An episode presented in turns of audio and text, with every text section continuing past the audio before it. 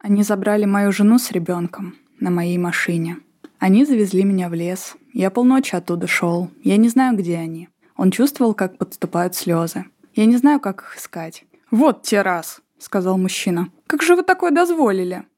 А мы тем временем напоминаем вам, что мы, одна насмотренная кинозрительница, одна начитанная книголюбительница, разбираемся в преимуществах книг над фильмами и фильмов над книгами, а проще говоря, обсуждаем экранизации и их первоисточники. Меня зовут Аня Задонского, и я смотрю кино. Меня зовут Ира Торова, и я читаю книги. Всем привет! Сегодня мы заканчиваем второй сезон нашего подкаста, и по уже сложившейся традиции, чем-то, что мы с Аней очень любим, в этот раз мы будем обсуждать фильм Тома Форда «Nocturnal Animals», который у нас назвали «Под покровом ночи», и его первоисточник художник роман Остин Райта «Тони и Сьюзан». Надеюсь, мы с тобой хорошо сегодня проведем время. Я уверена, что мы хорошо проведем время. Уж мы-то точно, не знаю, как зрители. Ну да. Я хочу сделать небольшое лирическое отступление и поговорить о двух вещах перед тем, как мы начнем наш великолепный выпуск. Во-первых, я дико прошу прощения за задержку финала второго сезона, потому что из меня вырезали желчный пузырь, и теперь хвалить все фильмы я буду еще сильнее, так как желчи у меня практически не осталось. О нет, вся желчь теперь останется мне. Наконец-то. Да, бедная Ира, как ты это выдержишь? Даже не знаю. А во-вторых, я хочу рассказать, что мы на протяжении второго сезона каким-то чудом попадали то в подборку Apple, то теперь вот висим в трендах Яндекса, и количество наших подписчиков, ну, приумножилось, мягко скажем. Это все нам, конечно же, очень греет душу. Наших слушателей теперь стало намного больше, чем мы с Ирой ожидали, когда начинали это дело. Поэтому спасибо вам большое за поддержку и внимание. Ну а теперь давай, наконец, к нашим животным. Итак, роман нам рассказывает о Сьюзан, успешной матери и домохозяйке, которая неожиданно получает от своего бывшего мужа, с которым не виделась уже 25 лет, его роман, который называется «Ночные животные». И к роману приложена очень мерзкая записка, в которой написано «Твой Эдвард, который по-прежнему помнит». Очень крипово. да, максимально крипово. И, конечно же, нам, как и Сьюзан, хочется разобраться в том, зачем это муж прислал, чего он вообще хотел добиться. И это можно сделать только прочитав его книгу, поэтому мы вместе со Сьюзан начнем ее читать. Ну, в фильме Сьюзан другая, мягко скажем. Она там успешная и богатая галеристка, но удовольствие это уже не приносит. И так же, как и в книге, она получает от бывшего мужа этот роман, и постепенно погружаясь в него, она начнет все сильнее рефлексировать и переоценивать всю свою жизнь. Написал этот роман Остин Райт. Это американский писатель, профессор английского языка и литературный критик. За свою жизнь он написал несколько научных работ, что, наверное, даже было более для него важно, и написал семь художественных, и вообще происходило семи литераторов, что тоже достаточно интересно. Его дебют, который назывался Camden's Eyes, был достаточно неплохо принят его коллегами, и премия Уайтинга для начинающих писателей ему тоже доставалась, правда, не за эту книгу, но, конечно же, для массового читателя Райт оставался все это время неизвестен, пока внезапно в 2010 году его роман «Тони и Сьюзан» 93 года не переиздали. И тут, конечно же, все начали сокрушаться, поняли, какой бриллиант скрывался от них все это время, но было уже поздно, потому что писатель к этому времени умер, и настоящего признания при жизни он не получил. В России вообще только одна его книга издавалась, поэтому у нас его подавно никто не знает, но зато у нас отлично знают Тома Форда, который нам эту историю смог разжевать и продать. Да, в нашем седьмом эпизоде мы обсуждали фильм «Одинокий мужчина», который снял Том Форд, и тогда мы были молоды и зелены. мы не делали такого подробного ресерча по режиссерам и писателям, поэтому я хочу очень исправиться и рассказать вам немного о этом великом и ужасном человеке, которому, между прочим, в августе стукнет аж 61 год. Да, пожалуйста, послушайте выпуск по «Одинокому мужчине», если вы еще не слушали. Сколько воды уже утекло с тех пор? воды, которую мы выдаем за подкаст.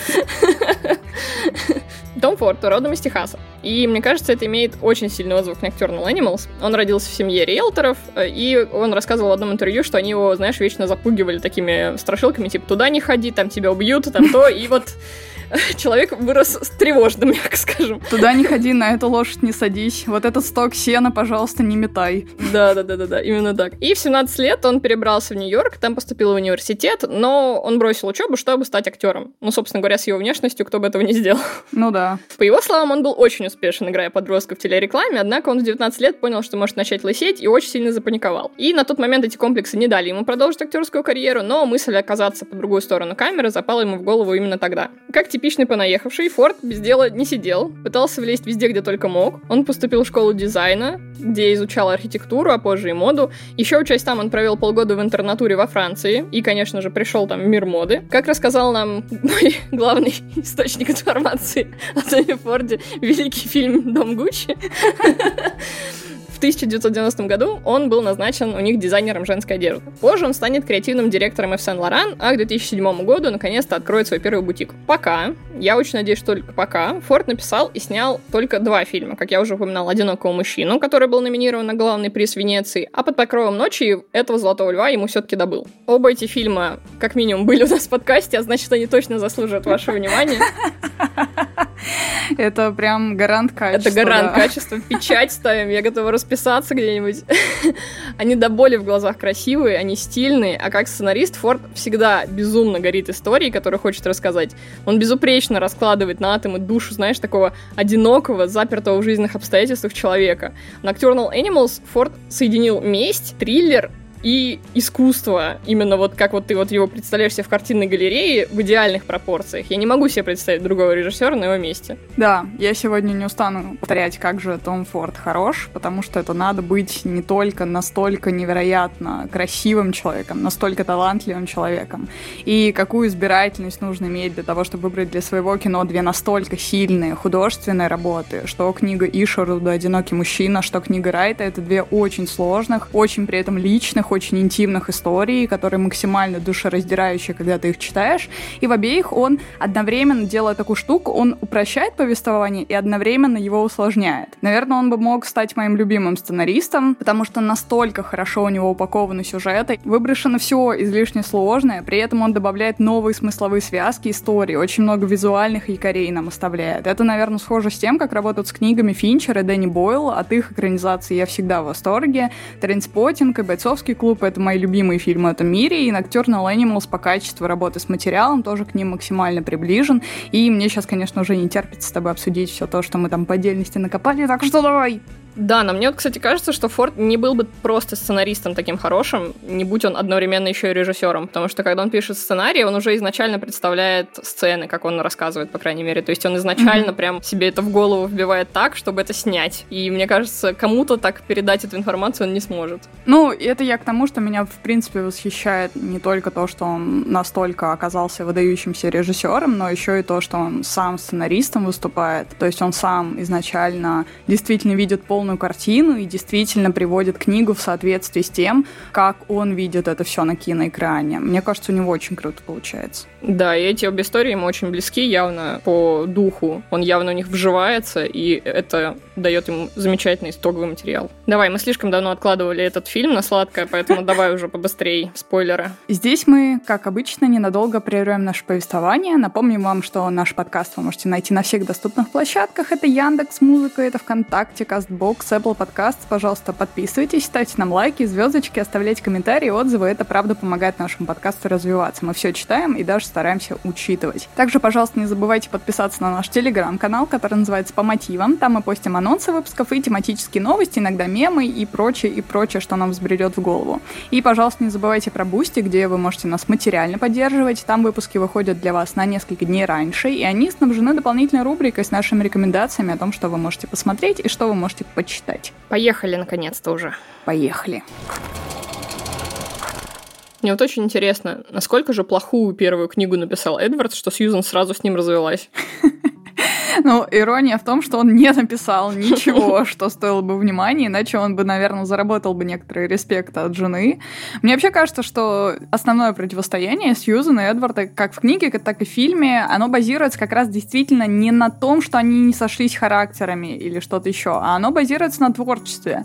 Потому что он уверен, что он может быть автором, а она, в свою очередь, уверена, что у него нет таланта. Только потому, что она на самом деле так отражает и прячет собственный страх оказаться абсолютно бесталантной Анной, потому что она читает его первые произведения и думает, что она как будто бы могла написать так же. Но я думаю, что это не так. Она даже в какой-то мере, на мой взгляд, ему завидует в том, что он решился на это писательство. Но сама она ни на что в своей жизни так и не решится никогда, и она до последнего будет осторожничать, и поэтому в финале и проиграет. В фильме Сьюзан с самого начала уже находится в положении, где она недовольна своей жизнью она становится организатором выставок современного искусства, хотя она постоянно говорит о том, какая она реалистка. И мне все-таки кажется, что в характерах с Эдвардом они различались тоже, не только в отношении к искусству. Она пытается рационально и управленчески подойти к этому искусству и делает это успешно. Вот только удовольствие этот успех уже не приносит спустя 20 лет-то.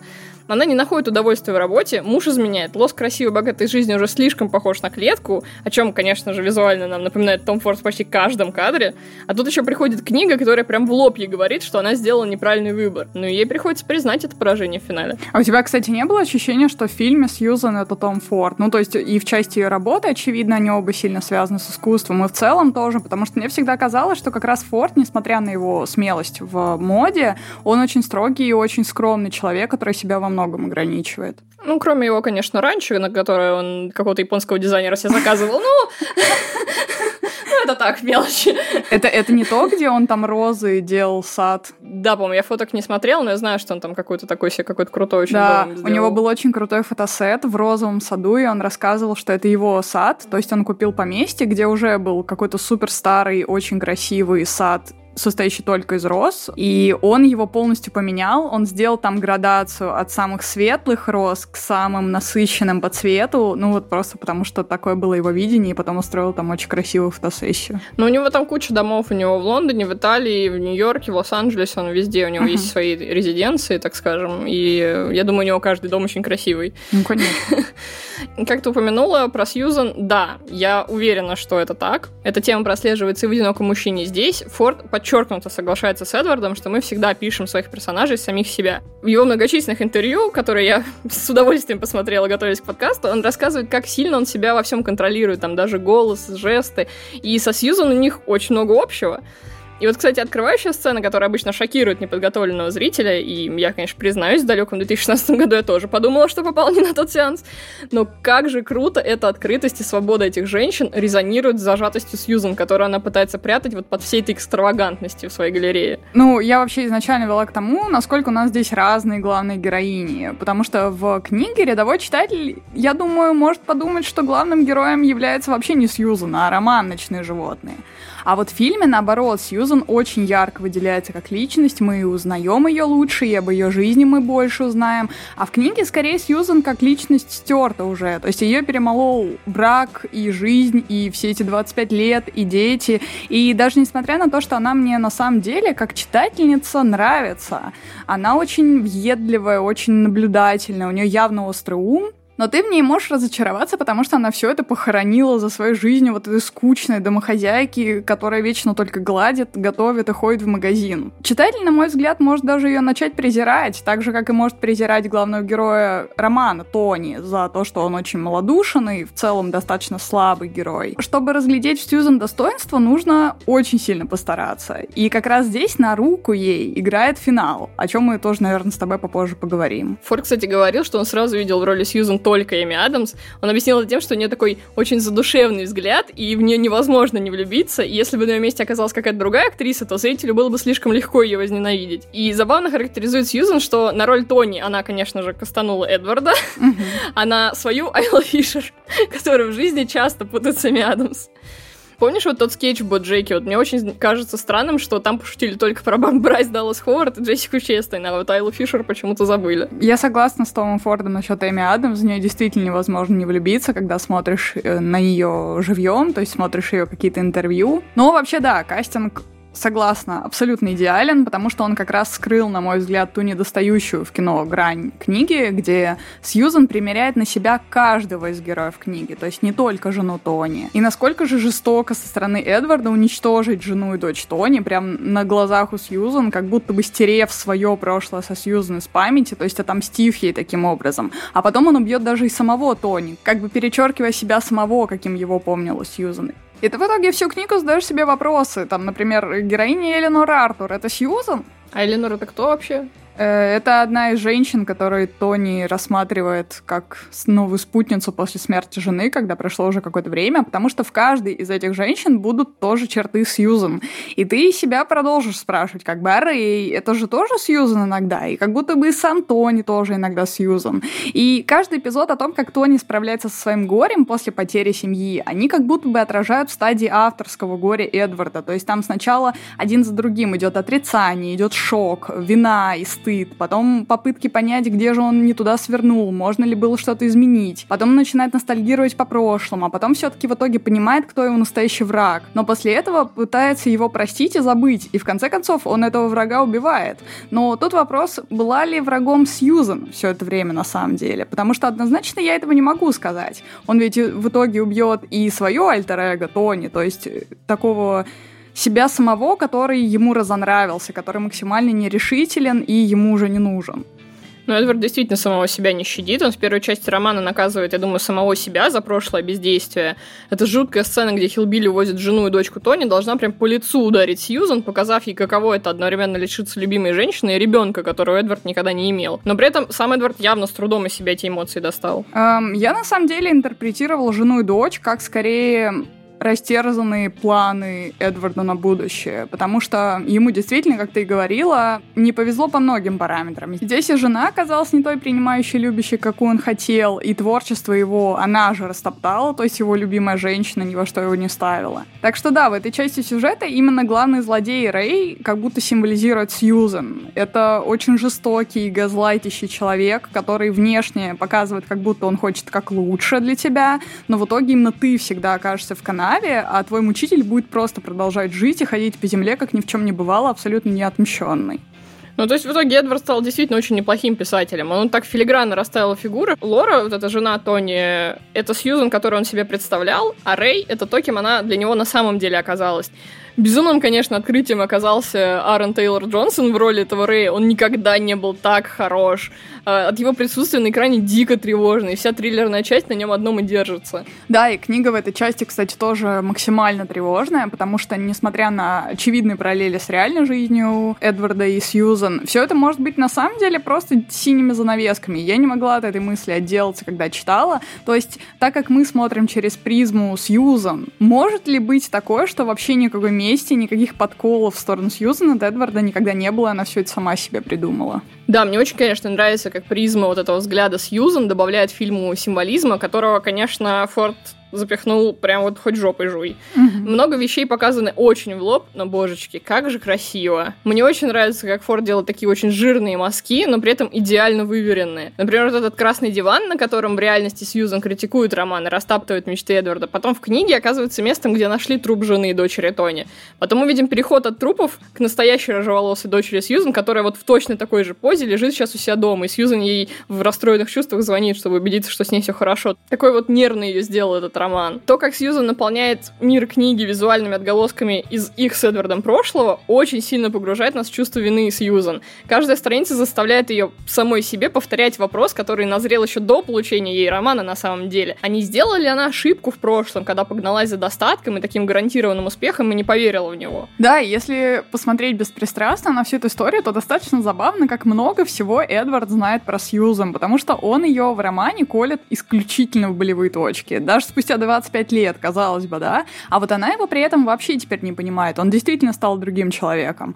А в романе важной веткой еще является не только то, что нынешний муж Сьюзен Арнольд изменяет ей, но еще и контекст этих измен. Потому что, во-первых, отношения Сьюзен и Арнольда тоже начались с того, что они оба изменили своим партнерам. И Эдвард как будто это понимает и пишет о своем герое Тони, который после смерти жены достаточно быстро тоже начинает встречаться со своей аспиранткой, ровно так же, как сейчас Арнольд изменяет Сьюзан со своей молодой ассистенткой. Ну, как все закручено. Ну, то есть это все-таки месть. Ну, и если честно, то самая смешная шутка Жокера, так скажем, в этой всей книге, это то, что в начале чтения Сьюзан садится и думает, что ж, я надеюсь, что книга же ведь не про месть, не про жестокость, это точно, наверное, не детектив и точно не вестерн, иначе ее написал какой-то другой человек, а точно не мой бывший муж. И, естественно, она в этом всем ошибается. Ну, это прям в лоб, конечно, да. Мне бы очень хотелось с тобой обсудить название, потому что, ну, это интересно. Потому что мне, в принципе, все названия нравятся, кроме, наверное, русского перевода.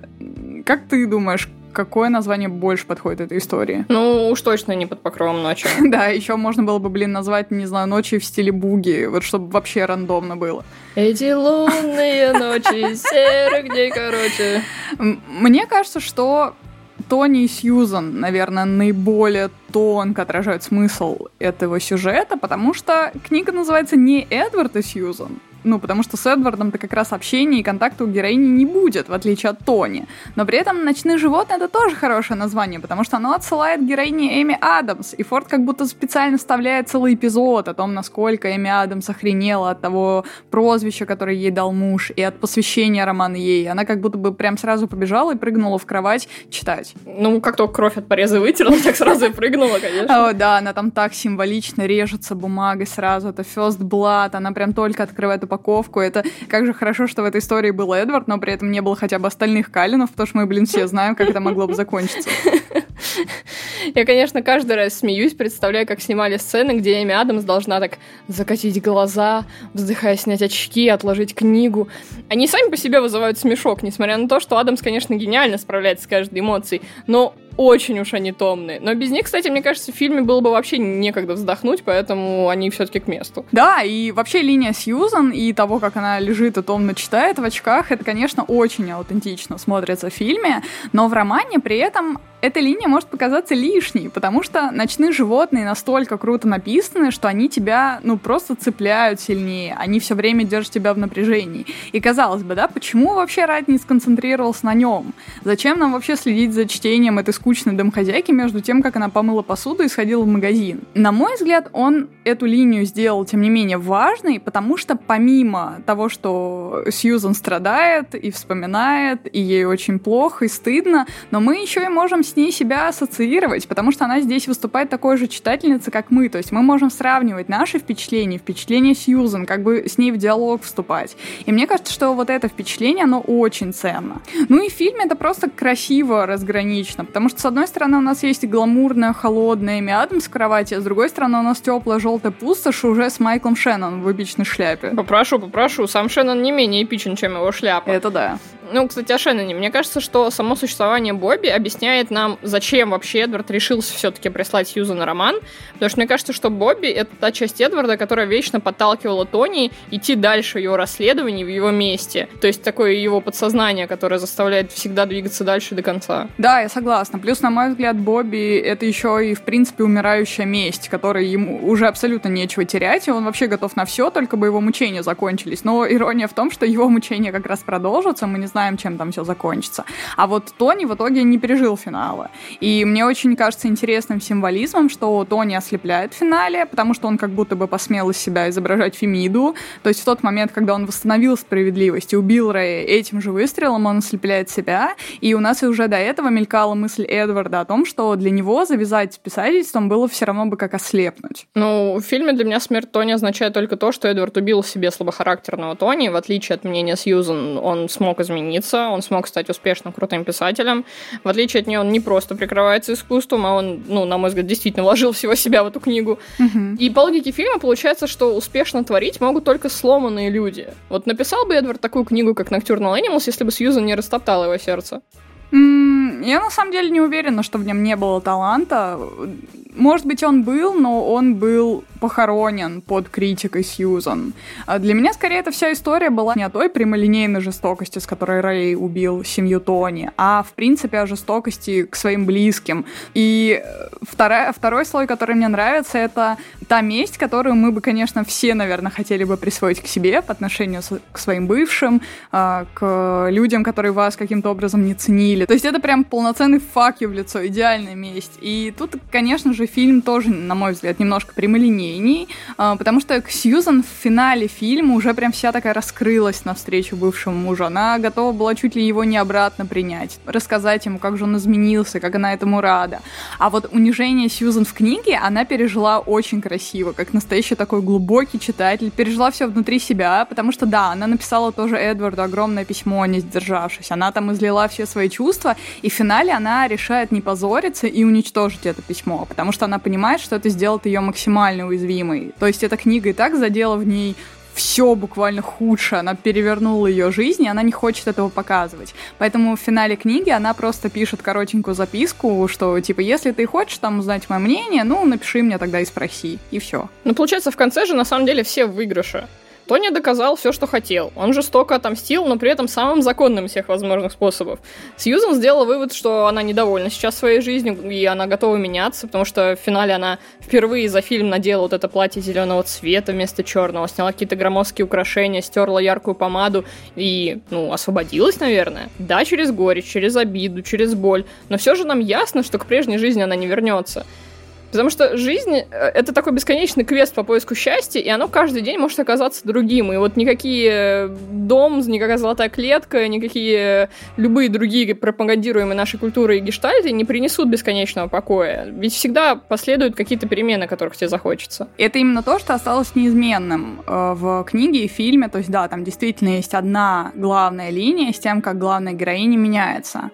Эм, мне нравится, что эта книга вообще достаточно изощренная, она преподносит нам несколько основных идей, про чтение мыслей, на мой взгляд, и вообще про игру умов, потому что оба супруга достаточно не глупы, они оба хотят друг друга подколоть, очень хотят сделать друг другу больно, то есть это такая игра в поддавки, где каждый пытается предугадать, что подумает и сделать другой. Это, конечно, не выполнено на уровне Death Note, но, тем не менее, за этим очень увлекательно следить. Но при этом для меня роман, если честно, стал совсем не тем случаем, когда ты прям не можешь оторваться, не можешь отложить книгу, читаешь и читаешь, скорее даже наоборот, мне прям хотелось его от себя иногда отложить. Точно так так же, как Эми Адамс.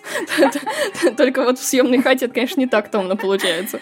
А, да, потому что эта книга, честно скажу, она неприятная. Несмотря на то, что она мне очень понравилась. Она как будто бы слишком глубоко немножко копает. А Остин Райт тебя в итоге запутывает параллелями, которые не всегда легко уловить. И в итоге тебе не только морально неприятно, но еще немного обидно, потому что вы в итоге можете остаться с чувством, что вы недопоняли сюжет. Я именно в этом виню большое количество плохих отзывов от обычных читателей в этой книге, потому что критики как раз ее расхвалили, потому что здесь немножко перебор с тонкостью кое-где.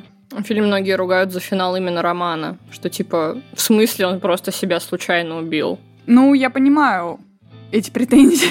Потому что, когда ты читаешь книгу, эта сцена не выглядит вымученной. То есть, когда тебе описывают это, ты примерно пытаешься представить, как он стреляет себе в живот, ты такой, ну да, наверное, он мог неловко повернуться, но показав, показать это на экране было сложновато. Да нет, на самом деле нормально в целом показано. Ну, слушай, слепой человек что-то там куда-то падая, что-то случайно нажал. Ну, всякое бывает. Но это просто слишком ты придираешься тогда к действительности, если ты э, такие вопросы себе задаешь. А тут у тебя роман в фильме и ты к реальности придираешься. Таких вопросов не возникнет, если ты вообще будешь эм, весь роман воспринимать исключительно как метафору. Во-первых, ты тогда сможешь его какие-то подводные камни найти, которые туда заложены. Если воспринимать его как обычную историю про мужчину, который потерял жену и дочь, это будет триллер, но он будет не очень интересный особенно его вторая половина. Наверное, просто зрители не готовы ответить себе на такой же вопрос, который пришлось задать Сьюзан себе. Да, это тоже. Ну, тут, в общем, да, вопрос в том, чего вы ожидали.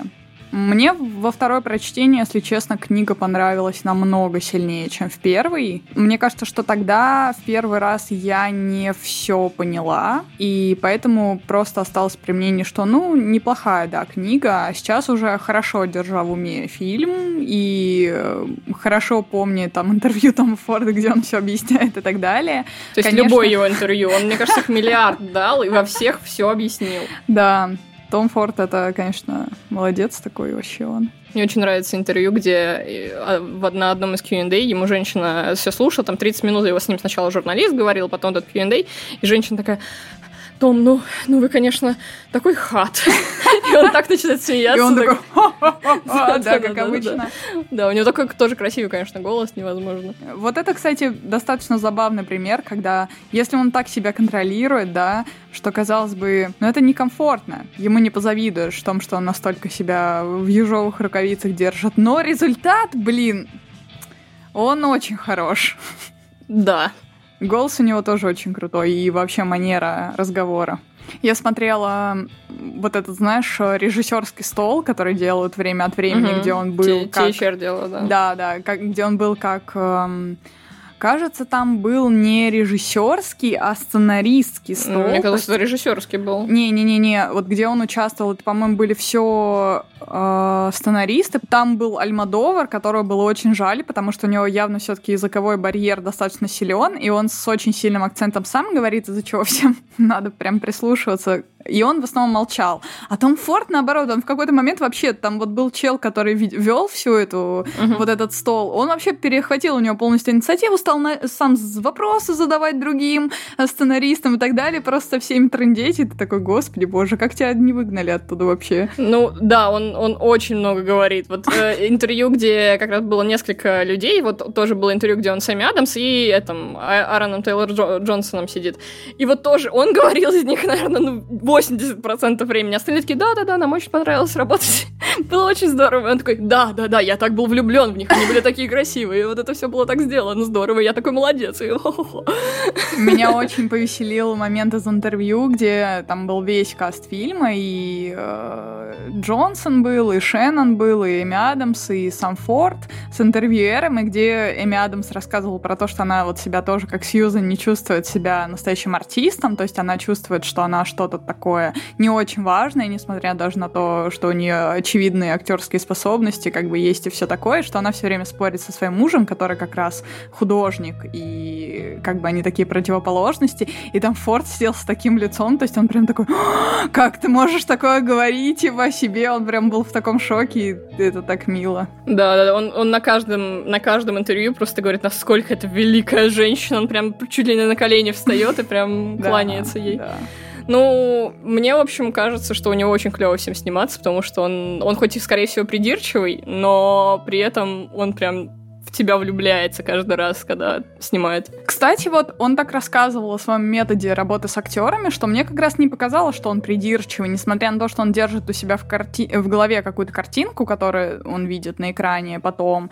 Все-таки он очень много дает свободы, мне кажется, актерам. Ну, он еще у актеров таких нанимает, да, которые специально. ему большую помощь оказывают, конечно mm-hmm. же, да. Потому что что Джилленхол, что Адамс, они как бы сами по себе вполне себе справятся без режиссерского. Ну да, даже. и Шеннон тоже, конечно же. Ой, Шеннон, блин, я прям опять каждый раз вот эта сцена, где они допрашивают этого чувака в участке, он просто такой стоит рядом с ним и такой, да? Да? И ты просто хочешь сам признаться в любом преступлении, которое он только скажет. Да, но они, по крайней мере, на камеру все говорили, что им очень нравится угу, работать с Фордом, да, да. что им супер комфортно, и я надеюсь, что это так и есть. Особенно бедный Джонсон, потому что то интервью, которое я с ним видела, где он много участвовал, а, он там жаловался, что ему очень тяжело давался этот образ, что ему было тяжело из него выходить, что он должен был играть такую тварь, которая максимально далека от него, как, да, как бы, да, от, да. от человека в жизни. И ему было тяжело после того, как он по сюжету жестоко убивает, там, насилует э, двух женщин приходить домой к своей жене, к своим дочкам, и насколько ему, типа, Форд помогал с этим всем справляться тоже. Но это очень интересно, да. И в жизни же не скажешь вот эти все интервью. Смотришь на этого Джонсона, и он, он ну, вообще другой человек. Он такой британский джентльмен да, настоящий. Да, да, да. Он прям такой кингсман какой-то, вот только что сошедший прям с картинки, с, модель, с модельного дома вот этого кингсмана. А потом смотришь фильм, и он там просто какой-то такой психопат. Вот эта сцена на туалете, которая тоже многих явно смутила. Просто как он это сделал? Где он набрался? Он, конечно, говорил, что посмотрел кучу всяких документалок про маньяков, но все равно он какого-то уникального создал человека. Если честно, я когда первый раз смотрел фильм, я его не узнала. Настолько он сильно отличался от того, что мы привыкли, даже если вы там смотрели с ним «Пипец», например, это все равно что-то было настолько другое, у него и визуальный образ другой совсем, он там настолько бешеный, что я его не узнала, то есть я только потом постфактум узнала, что это за актер, такая, у, ничего себе.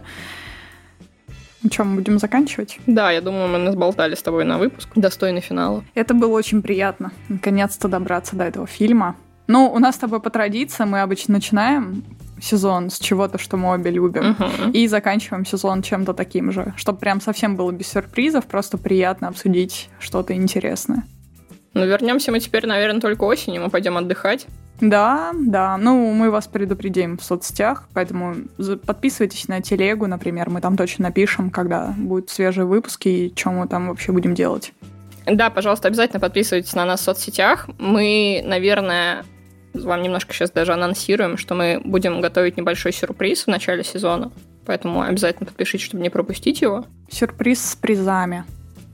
Забайтим вас таким образом. Да. Также не забывайте, что вы можете поддержать нас на Бусти, у нас там лежат расширенные эпизоды, и мы со следующего сезона тоже немножко поменяем концепт нашей подписки. вашей подписки и того, чем мы с вами будем делиться. Должно быть более качественно даже, чем сейчас.